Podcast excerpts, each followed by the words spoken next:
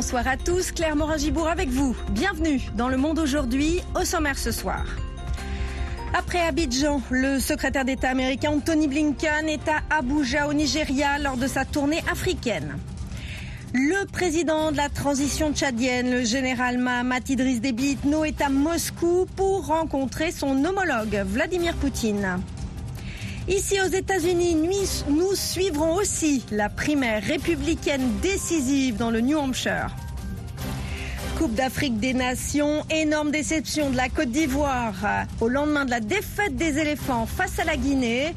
Mais le Cameroun a battu la Gambie 3 à 2 et le Sénégal déjà qualifié, bousculé par la Gambie, mais a fini par s'imposer 2 à 0. C'est tout de suite dans le journal de la Cannes.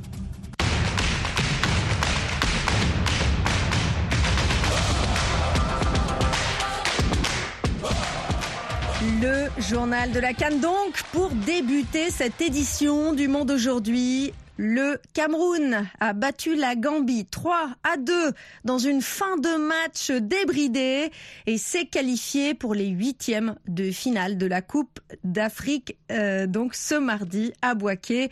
Les Lions indomptables terminent deuxième au nombre de buts marqués. La Gambie est éliminée.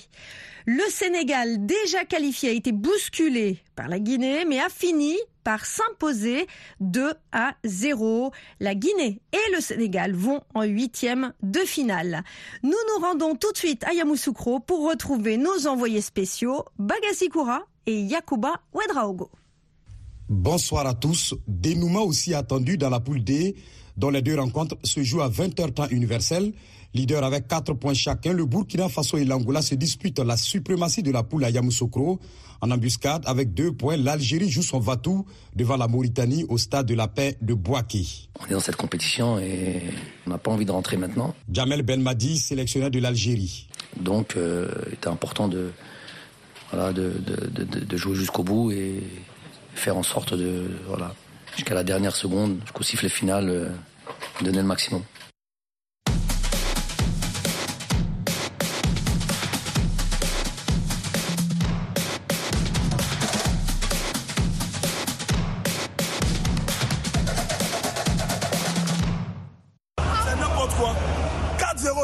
Pays, ça veut dire quoi? Comment on a organisé Canada, mais c'est normal. En 84, premier tour, on est éliminé. En 2024, premier tour, encore, on est éliminé. Mais ça veut dire quoi? N'importe quoi.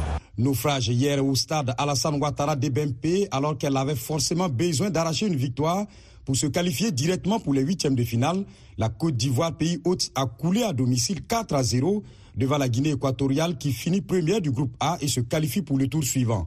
Le Salang national devance le Nigeria deuxième grâce à sa victoire sur la Guinée-Bissau 1 à 0 au même moment au stade Félix Houphouët-Boigny d'Abidjan. Techniquement, la Côte d'Ivoire n'est pas encore éliminée et peut s'accrocher à un mince espoir de meilleur quatrième pour voir les huitièmes. Trop de calculs qui mettent en colère les fans des éléphants.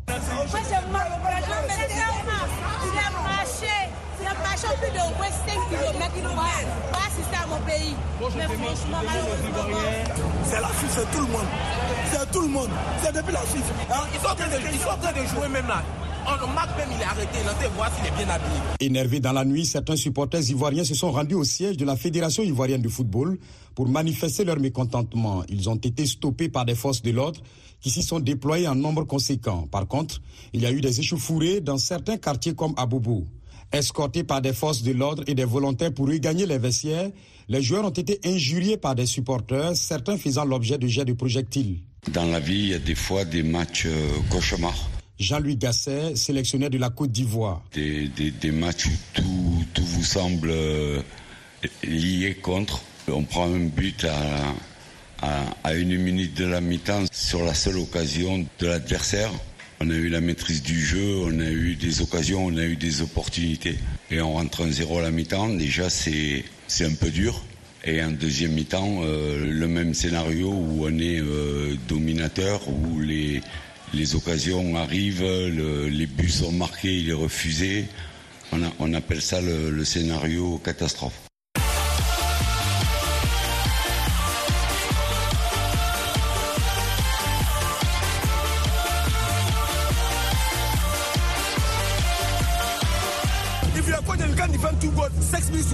Si vous êtes entraîneur du Ghana et que vous ne pouvez pas défendre deux buts marqués il y a seulement six minutes, vous ne méritez pas d'être notre entraîneur. Il devrait exiger sa lettre de démission ici avant qu'il n'arrive au Ghana.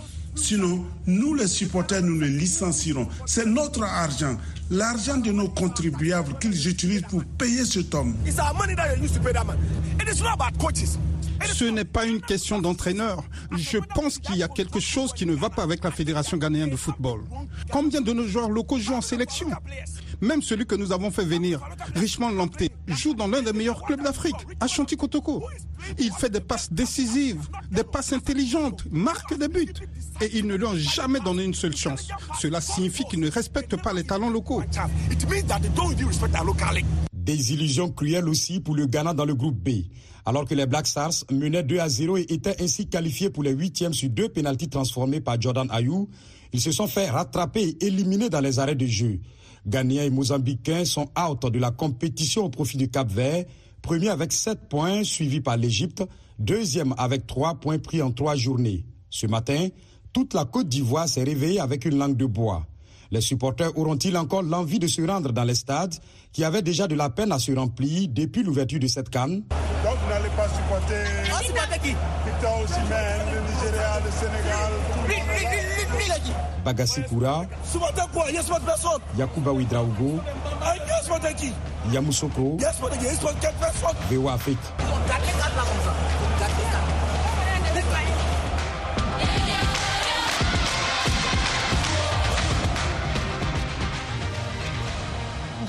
Bonsoir à tous. Claire Morin-Gibourg en direct de Washington pour vous présenter le reste de l'actualité dans le monde. Le secrétaire d'État américain Anthony Blinken a salué aujourd'hui l'approche ivoirienne dans la lutte contre le djihadisme qui frappe plusieurs pays d'Afrique de l'Ouest. C'était à l'occasion d'une visite à Abidjan. La déclaration a été faite avant que le secrétaire d'État ne s'envole pour le Nigeria avant-dernière étape d'une tournée sur le continent. Plus de précisions avec John Lyndon. Je dois applaudir l'approche de la Côte d'Ivoire, travailler avec les communautés, les écouter, s'assurer que les forces de sécurité comprennent leurs besoins, leurs inquiétudes, a déclaré le chef de la diplomatie américaine lors d'un point presse aux côtés du président Alassane Ouattara à Abidjan. Il a annoncé que la coopération américano-ivoirienne allait se renforcer dans la formation des troupes. 45 millions de dollars seront ajoutés à un programme de 300 millions visant à aider les pays ouest-africains à lutter contre l'insécurité. Alassane Ouattara a de son côté évoqué une convergence de vues sur une région ouest-africaine qui a beaucoup de difficultés avec les coups d'État dans un certain nombre de pays. Anthony Blinken poursuit ce mardi sa tournée par une visite au Nigeria et doit se rendre ensuite en Angola. Le président de la transition tchadienne, le général Mahamat Idriss Déby Itno, est à Moscou à l'invitation de son homologue russe, Vladimir Poutine. Alexidre Alexandrine Olognon. Le chef de l'État effectue une visite officielle dans la capitale russe, écrit ce matin la présidence tchadienne sur sa page Facebook. Le Kremlin a confirmé la visite et une rencontre prévue mercredi entre les deux hommes.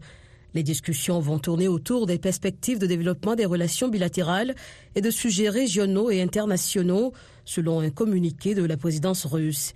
Le Tchad, où l'armée française entretient encore un contingent, est le dernier partenaire privilégié de la France au Sahel, après le retrait des militaires français du Mali, du Burkina Faso et du Niger.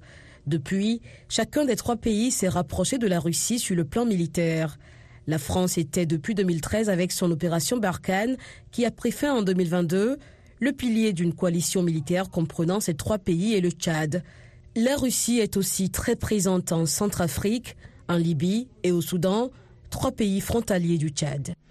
Dans l'ouest de la République démocratique du Congo, une dizaine de civils ont été tués ce mardi par des miliciens. 11 personnes, dont trois femmes, ont été tuées en fin de nuit dans le village de Fadiaka, dans la, de la province de Maïdombe, a déclaré Guy Moussomo, député de Kwamouth. Des violences communautaires ont éclaté en 2022 dans cette province autour d'un conflit foncier entre les Teke, qui se considèrent comme propriétaires des villages situés le long du fleuve Congo, et les Yaka, venus s'installer après eux. Au Mali, 13 personnes, dont un ancien ministre et plusieurs cadres de la Société d'énergie nationale, ont été inculpés et mis sous mandat de dépôt par la Cour suprême pour faux, usage de faux et atteinte aux biens publics dans une affaire de malversation présumée lors d'achats de groupes électrogènes pour fournir l'électricité. La dégradation de la fourniture d'électricité suscite une large exaspération parmi les quelques 11 millions de Maliens qui ont accès à l'électricité, soit la moitié de la population. VOA Afrique, à Washington, vous êtes à l'écoute du monde aujourd'hui.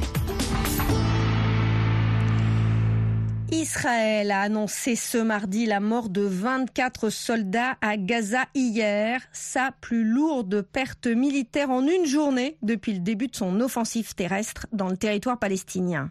Plus de détails avec Mohamed Oumfa. Selon le porte-parole de l'armée israélienne, Daniel Hagari, 21 réservistes sont morts lundi. D'après les premiers éléments connus, un char israélien a été touché par une roquette avant qu'elle n'explose à proximité deux bâtiments de deux étages minés par l'armée et promis à la destruction. Les raisons de l'explosion restent à déterminer. Avec la mort de trois autres soldats dans un incident séparé, Israël a enregistré la perte quotidienne la plus lourde depuis le 27 octobre. C'est un coup dur, a admis le ministre de la Défense, Yoav Galant. Le premier ministre Benjamin Netanyahu a quant à lui annoncé l'ouverture d'une enquête sur ce désastre. Au 109e jour de la guerre, les forces israéliennes ont aussi annoncé avoir encerclé Khan Younes, principale localité du sud de Gaza et ville natale de Yahya Sinwar, chef du Hamas à Gaza, considéré comme l'architecte de l'attaque du 7 octobre. Par ailleurs, Gaza est menacée d'une famine imminente. L'aide alimentaire a du mal à être acheminée dans le territoire palestinien à cause des combats et des obstacles mis par les autorités israéliennes, a dénoncé ce mardi le programme alimentaire mondial. Les rebelles yéménites Houthis ont averti qu'ils vont riposter aux nouvelles frappes américano-britanniques contre leur position au Yémen. Les Houthis, qui contrôlent de vastes régions du pays, multiplient les attaques contre des navires marchands en mer Rouge et dans le golfe d'Aden, disant agir en solidarité avec les Palestiniens à Gaza. Le grand favori de la droite américaine, Donald Trump, et son ancienne représentante à l'ONU, Nikki Haley, s'affrontent aujourd'hui dans la primaire républicaine dans le New Hampshire. Ce scrutin est décisif pour la suite de la course à la Maison-Blanche chez les conservateurs. Nous faisons le point avec Dili Dico.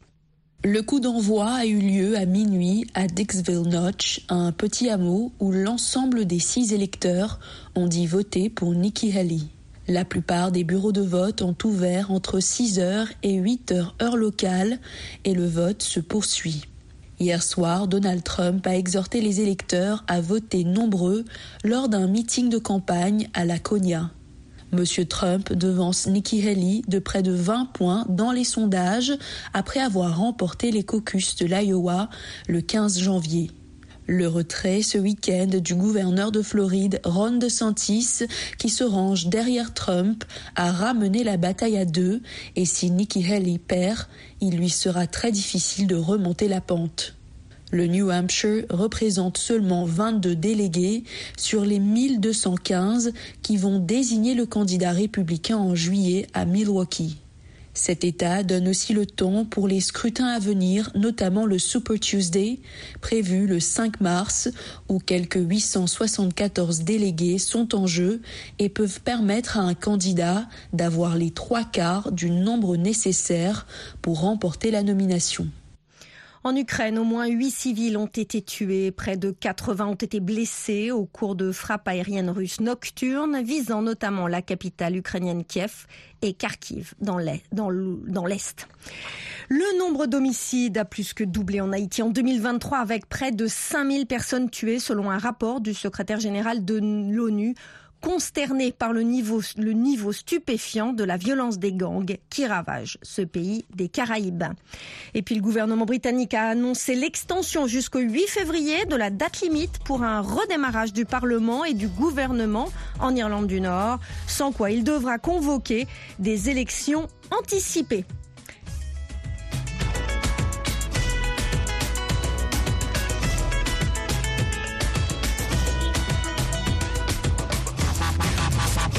Le Monde aujourd'hui, VOA Afrique.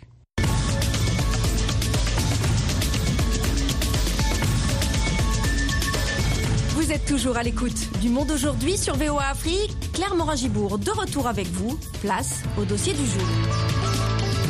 Réélu le 20 décembre 2023 et investi le 20 janvier 2024 comme président de la République démocratique du Congo, Félix Tshisekedi a de nombreux défis qui l'attendent pour son second mandat. Antoine Roger Bolamba joint l'analyste politique gaucher Kizito. Ces défis, c'est dans tous les secteurs de la vie publique, du point de vue social, du point de vue économique, du point de vue euh, politique du point de vue culturel et du point de vue social. Et je vais particulièrement pour euh, la partie de l'Est relever les défis sécuritaires. Les défis sécuritaires depuis euh, 1996 et depuis 1997, la partie Est de la République démocratique du Congo connaît des mouvements subversifs. Et ces mouvements subversifs qui parfois remettent en cause l'autorité de l'État, qui remettent en cause l'autorité des gouvernants, qui remettent en cause peut-être les segments même structurels de, notre République, de la République démocratique du Congo. Et les défis persistent jusqu'à l'heure qu'il est. Le dernier événement, qui ne date pas de, plusieurs années, c'est par exemple les massacres qui sévissent à l'Est, dans la partie septentrionale de la province Nord Kivu, la grande question par rapport à cela, a-t-il les moyens de euh, répondre à ces défis? Parce que les défis sont là, mais ce qui est plus important, qu'est-ce qu'il fait de ces défis? A-t-il les moyens pour résoudre cela? A-t-il les moyens? Je pense bien. Constitutionnellement, il est le garant de l'unité nationale et c'est lui qui a la responsabilité première d'assurer l'intégrité territoriale de notre État. Il a les moyens parce qu'il est investi de ce pouvoir par le peuple qu'il a élu massivement. C'est un poids, c'est un moyen politique important. Il a les moyens parce qu'il a un appareil sécuritaire qui doit bien sûr consolider davantage. Il a les moyens parce qu'il a un budget qui a été voté et un budget dans lequel la proportion qui revient au secteur sécuritaire a été augmentée connaît-il quand même le nombre de ces chômeurs à qui euh, il doit euh, promouvoir un peu en donnant du travail? Oui, c'est une question importante. Le taux de chômage, il est élevé, mais à mon humble avis, je pense que les services de l'État, ils auront certainement du mal à pouvoir chiffrer très exactement le taux de chômage. Mais peut-être pour le dire à la suite de certaines observations que nous faisons par-ci par-là, comme je suis par exemple à l'université, la plupart des finalistes qui terminent, c'est-à-dire dans beaucoup de facultés, que ce soit la faculté de sciences économiques, la faculté de droit, la faculté de médecine, la faculté de, psychologie, toutes les facultés possibles, que ce soit au niveau national, beaucoup de ces finalistes n'ont pas la possibilité d'avoir l'emploi. Et qu'est-ce qu'ils font? Parfois, ils entreprennent carrément des activités privées. Et c'est effectivement ce qu'il a dit. Il va mettre tout le moyen possible pour pouvoir promouvoir l'entrepreneuriat. Gaucher Kizito, analyste politique à Boutembo, au Nord Kivu. Restez branchés sur VOA Afrique à Goma sur 96.2 FM. Depuis le 30 septembre 2022, avec l'arrivée au pouvoir du capitaine Traoré, le Burkina Faso a adopté une nouvelle orientation diplomatique. De nouveaux partenaires, dont la Russie en tête, ont pris la place des partenaires traditionnels, marquant une orientation stratégique différente. Au fil des mois, l'influence de la Russie s'est renforcée en raison de la coopération militaire, mais cette influence a également été amplifiée par le biais des réseaux sociaux.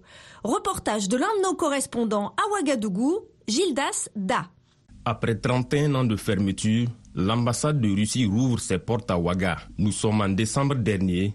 Depuis son coup d'État, le capitaine Traoré s'est fortement rapproché du pays de Poutine pour une principale raison que nous explique le professeur Ousseini Ili, juriste enseignant-chercheur. Comme le Burkina a eu des difficultés avec les partenaires traditionnels, notamment la France, pour les questions d'équipement, Naturellement, aujourd'hui, ce qui intéresse le Burkina, c'est tout ça, puisque la Russie est moins procédurière ou tatillonne par rapport aux questions d'armes et autres? Une Russie qui cherche aussi à se positionner, selon Ousseini Ili.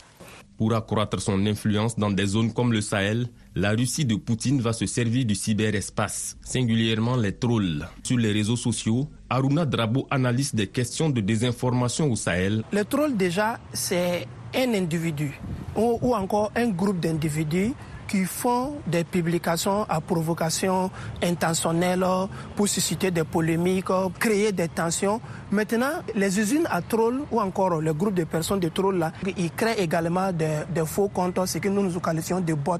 Et ces faux comptes-là les aident dans l'amplification des contenus qu'ils diffusent. Facilement, une publication peut générer 2000 commentaires, 1000 partages, 5000 likes. Donc, avec les algorithmes des réseaux sociaux, plus on a de l'audience auprès d'une publication, mieux la publication est mise en avant. Des publications virales qui s'attaquent non seulement aux idéologies, mais aussi aux personnes Début 2023, une vidéo est devenue virale sur les réseaux sociaux. Dans ce dessin animé, Wagner est présenté en sauveur du Burkina et du Mali face à des agresseurs français. La guerre d'influence bat son plein sur le cyberespace et de nouvelles applications viennent l'amplifier. Les trolls ont encore de beaux jours devant eux. Tout le monde peut donc parler et peut chercher à différencier le vrai du faux. On a une population en majorité non alphabétisée qui ne sait pas lire et écrire euh, en français. Donc quand on était seulement sur Facebook, Twitter, et ils sont à la périphérie des discussions. Ils ne peuvent pas parler, ils ne peuvent pas commenter. Mais avec euh, les messageries, les WhatsApp, les Telegram, tu appuies, tout le monde parle. Donc on a facilement des citoyens influenceurs. Depuis l'arrivée du capitaine Traoré au pouvoir, l'influence russe est perceptible. Pour le professeur Ili, cela s'explique par la crise sécuritaire qui traverse le Burkina. Ce côté où la Russie accorde plus de facilité en matière d'acquisition d'armes, euh, bien apprécié par euh, les pays qui sont en crise, qui sont à la recherche d'armes d'ailleurs, pour mieux se défendre. Visite de hauts responsables militaires venus de Moscou, réouverture de l'ambassade russe à Ouaga, présence de drapeaux russes aux côtés de ceux des pays de l'AES aux différents ronds-points de Ouaga. Rarement le Kremlin aura eu autant d'influence au Burkina. Gildas Da, Ouagadougou, VOA Afrique. Vous êtes bien sur VOA Afrique, 24 heures sur 24 au Burkina Faso, à Ouagadougou sur le 102.4 FM. Au Cameroun, cela fait un an que la dépouille suppliciée de l'animateur radio Martinez Zongo a été découverte en état de décomposition avancée. Un an après, la justice militaire enquête toujours sur l'affaire. Le défunt n'a toujours pas été inhumé. Sa famille, ses collègues et admirateurs demandent que justice lui soit rendue. De Yaoundé, notre correspondant, Emmanuel Jules Tap. Soyons sérieux.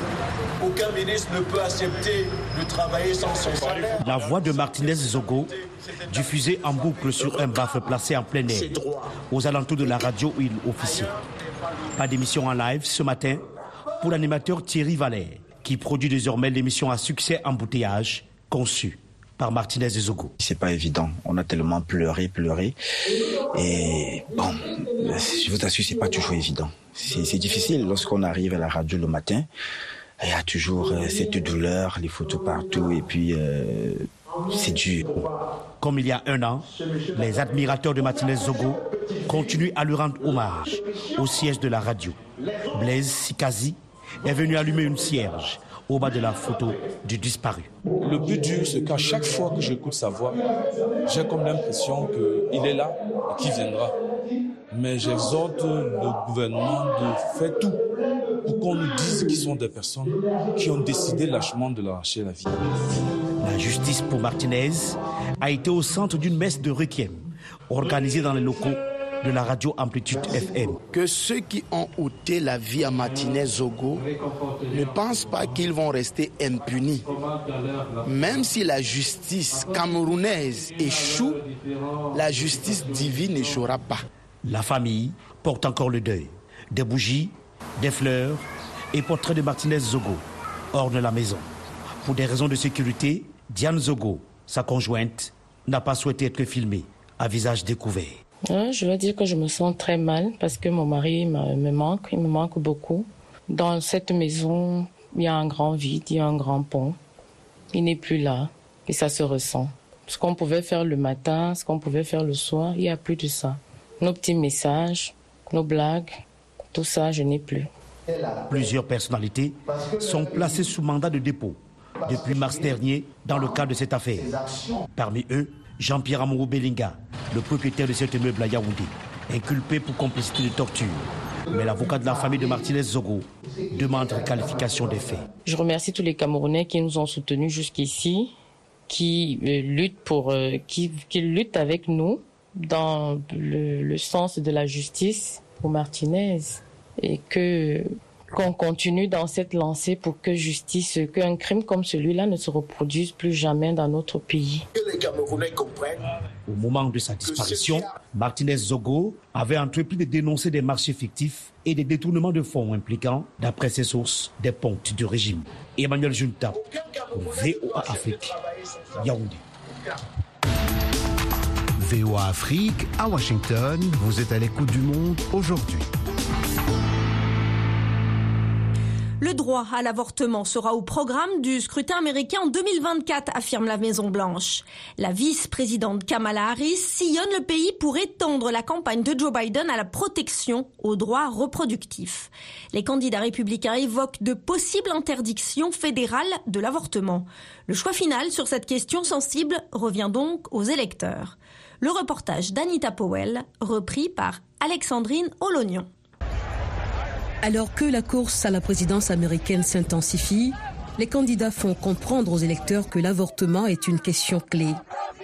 Lundi, à l'occasion du 58e anniversaire de l'arrêt Roe v. Wade, qui a protégé le droit à l'avortement au niveau fédéral, la vice-présidente Kamala Harris s'est rendue dans le Wisconsin pour souligner le soutien de l'administration Biden au plein accès aux soins reproductifs, y compris à l'avortement. In America, freedom is not to be given.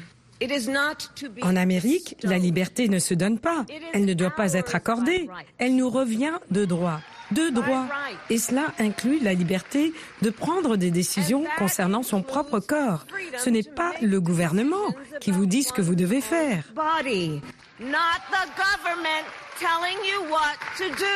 Le président Joe Biden, catholique dévoué depuis toujours, a exprimé des réserves personnelles sur l'avortement. Lundi, il a toutefois qualifié d'injuste la décision prise par la Cour suprême en 2022 d'annuler l'arrêt Roe v. Wade et de renvoyer la question aux États fédérés. Depuis cette décision de la Cour, les électeurs des différents États ont voté à plusieurs reprises en faveur de l'accès à l'avortement. Les électeurs ont voté pour protéger les droits reproductifs. Nous avons besoin de ces protections dans tous les États car l'accès de votre famille aux soins de santé ne devrait pas dépendre de votre code postal. Les partisans du principal candidat républicain à la présidence, Donald Trump, affirment que ce dernier s'oppose à l'avortement, mais sa position a varié et n'est pas claire. Le site web de sa campagne n'aborde pas la question. Une demande de commentaires n'a pas eu de réponse immédiate. Le président républicain de la Chambre des représentants a donné une tournure personnelle à son opposition lors d'un récent rassemblement contre l'avortement à Washington, où il a déclaré être le fruit d'une grossesse non planifiée d'une adolescente. Mike Johnson, président de la Chambre des représentants des États-Unis. Nous adoptons ces projets de loi et nous manifestons aujourd'hui parce qu'il faut beaucoup de travail pour convaincre les gens que chaque enfant humain, chaque enfant à naître, a une valeur trop profonde et trop précieuse pour être ignorée. Et nous avons toutes les raisons d'être optimistes. Mes amis, nous pouvons changer l'opinion publique. Les militants anti-avortement se réjouissent que la Cour suprême ait remis la décision entre les mains des États.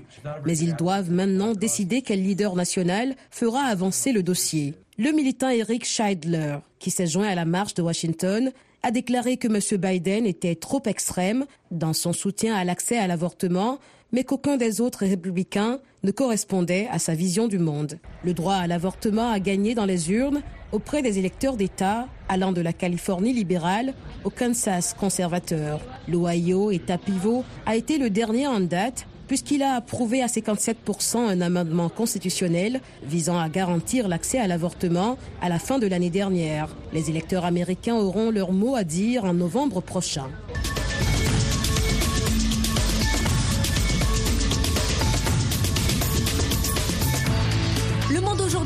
La fin de cette édition. Merci de votre fidélité à VO Afrique. Un grand merci à la rédaction qui a permis la réalisation de ce journal. Au micro, Claire Morin-Gibourg. À la mise en onde, Georges Léonard Sagno. Ainsi va le monde aujourd'hui. Pour plus d'informations 24h sur 24, un seul site internet, voaafrique.com, sans oublier nos pages Facebook, YouTube, la plateforme X et Instagram bien sûr. Je vous souhaite une excellente soirée à l'écoute de nos programmes.